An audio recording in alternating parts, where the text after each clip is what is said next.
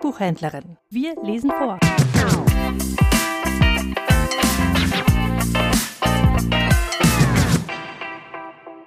Die wunderbare Bärenjagd. Ein bisschen Jägerlatein von Wilhelm Busch. Es war im Herbst des Jahres 1858, als sich das Gerücht verbreitete, es habe sich in dem nahegelegenen Walde ein mächtig großer Bär gezeigt. Da ich nun ein eifriger und ich darf wohl sagen sehr geübter Jäger bin, so warf ich eines schönen Morgens meine Flinte über die Schulter, bewaffnete mich außerdem mit zwei Flaschen guten Portwein, und nachdem ich mir noch eine echte Havanna unter die Nase gepflanzt, zog ich guten Mutes waldeinwärts. Eifrig wie ich war, hatte ich noch nicht daran gedacht zu frühstücken, lehnte darum meine Flinte an einen Baum und setzte mich auf einen Haufen Moos und Reisig, um das Versäumte nachzuholen. Kaum aber hatte ich Platz genommen, so fühlte ich mich emporgehoben und falle rücklings auf den Boden hin. Zugleich arbeitet sich aus dem Reisig ein brummendes Ungetüm hervor, welches ich sofort für einen Bären erkannte. Zum Glück hat mich die Natur mit großer Kaltblütigkeit ausgestattet, darum lief ich dann auch schleunigst davon, so schnell ich nur immer laufen konnte. Der Bär mir nach. Plötzlich befinde ich mich zu meinem Entsetzen am Rande einer schroffen, mindestens tausend Fuß hohen Felswand. Vor mir gähnt der Abgrund, hinter mir der grimmige Bär. Kurz entschlossen stürze ich mich, den einen meiner Frackschöße in den Zähnen des Bären hinterlassend, in die fürchterliche Tiefe. Wie ich herunterkam, weiß ich nicht. Mein erster Griff, als ich die Besinnung wiederfand, war nach den Weinflaschen. Sie waren zu meiner unaussprechlichen Freude ganz unversehrt geblieben. Zugleich fühle ich aber in meinem linken Schenkel einen solch durchdringenden Schmerz, dass es mir rein nicht menschenmöglich war, auch nur einen einzigen Schritt weiter zu gehen. Als ich nun so daliege und über meine hilflose Lage nachdenke, vernehme ich plötzlich dicht hinter mir ein Gebrumm. Eilig raffte ich mich auf und, den Bären dicht auf dem Ferse, laufe ich wohl eine Stunde lang, bis ich einen Baum finde, der mir seine hilfreichen Arme entgegenstreckt.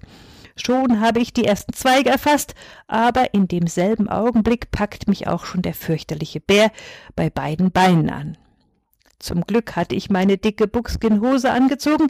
Wir beide, der Bär und ich, tun einen heftigen Ruck, die Knöpfe springen, er behält die Buckskinhose in den Krallen, während ich, beschirmt von meiner Unterhose, die Spitze des Baumes gewinne. Dieses Asyl hätte mir nun freilich wenig geholfen, wenn nicht glücklicherweise durch jenen heftigen Ruck eine meiner Weinflaschen sich losgemacht hätte und dem Bären auf die Hühneraugen gefallen wäre. Er hob sie mürrisch auf, besah sie, beroch sie, schüttelte sie, er brach ihr den Kopf ab, roch wieder, schmeckte und schmeckte noch einmal, und dann trank er sie schmunzelnd aus. Danach, als er sich den Bart gewischt, machte er Anstalt, zu mir den Baum heraufzusteigen. Ich dachte, sei's drum, und warf ihm auch die zweite Flasche hinunter. Diese soff das Vieh ebenfalls aus und tanzte dabei ganz lustig um den Baum herum, wobei ich zu meiner Freude die Bemerkung machte, dass es, trotz seiner Bärennatur, nicht mehr recht fest auf den Beinen war. Aber, oh weh, jetzt tappte der Bär aufs Neue am Baum hierauf, trotz seines Rausches immer höher und höher, immer näher und näher. Mein Wein war zu Ende, meine Lage verzweiflungsvoll. Da, auf einmal, knarr, bog sich der Baum und knacks, brach er ab, und wir lagen unten. Zum Glück fiel ich sehr weich, weil ich unglücklicherweise auf den Bären fiel. Dieser umarmte mich sogleich mit seinen Vorderfüßen. Ich hielt mich für verloren.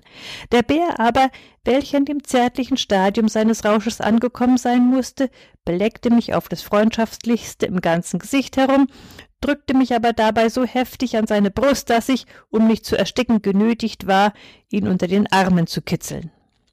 Der Bär, welcher darüber in ein krampfhaftes Lachen geriet, ließ mich los und wälzte sich im Gras herum. Dann untersuchte er die beiden Flaschen, und als er sich überzeugt hatte, dass sie wirklich ganz leer, legte er sich unter den Baum und fing an zu schnarchen, wie ein Bär. Dies war mir natürlich sehr angenehm. Ich dachte darüber nach, wie ich das Ungetüm am besten in meine Gewalt bekäme. Mein Taschenmesser war eine schlechte Waffe. Und mein Gewehr stand wer weiß wo. Hier wäre nun wohl manch anderer ratlos dagestanden oder gar davongelaufen. Ich aber griff in meine linke Westentasche, nahm meinen Korkenzieher hervor, zog durch den Griff desselben eine Schnur, die ich an dem verhängnisvollen Baum befestigte, und schrob den Stöpselzieher sodann mit ein paar kräftigen Druckern dem Bären in das Nasenbein. Dies alles war das Werk eines Augenblicks. Der Bär, welchen das Ding zu genieren schien, grunzte höchst unwillig, nieste dreimal hintereinander, erwachte und wollte mir sogleich auf den Leib rücken. Aber der Riss, den es ihm gab, zwar sprang die Bestie noch einige Male gegen mich an, weil sie aber merkte, dass es wehe tat, so ergab sie sich endlich mit Fassung in ihr unvermeidliches Schicksal. Ich hatte während der Zeit ein wenig gefrühstückt.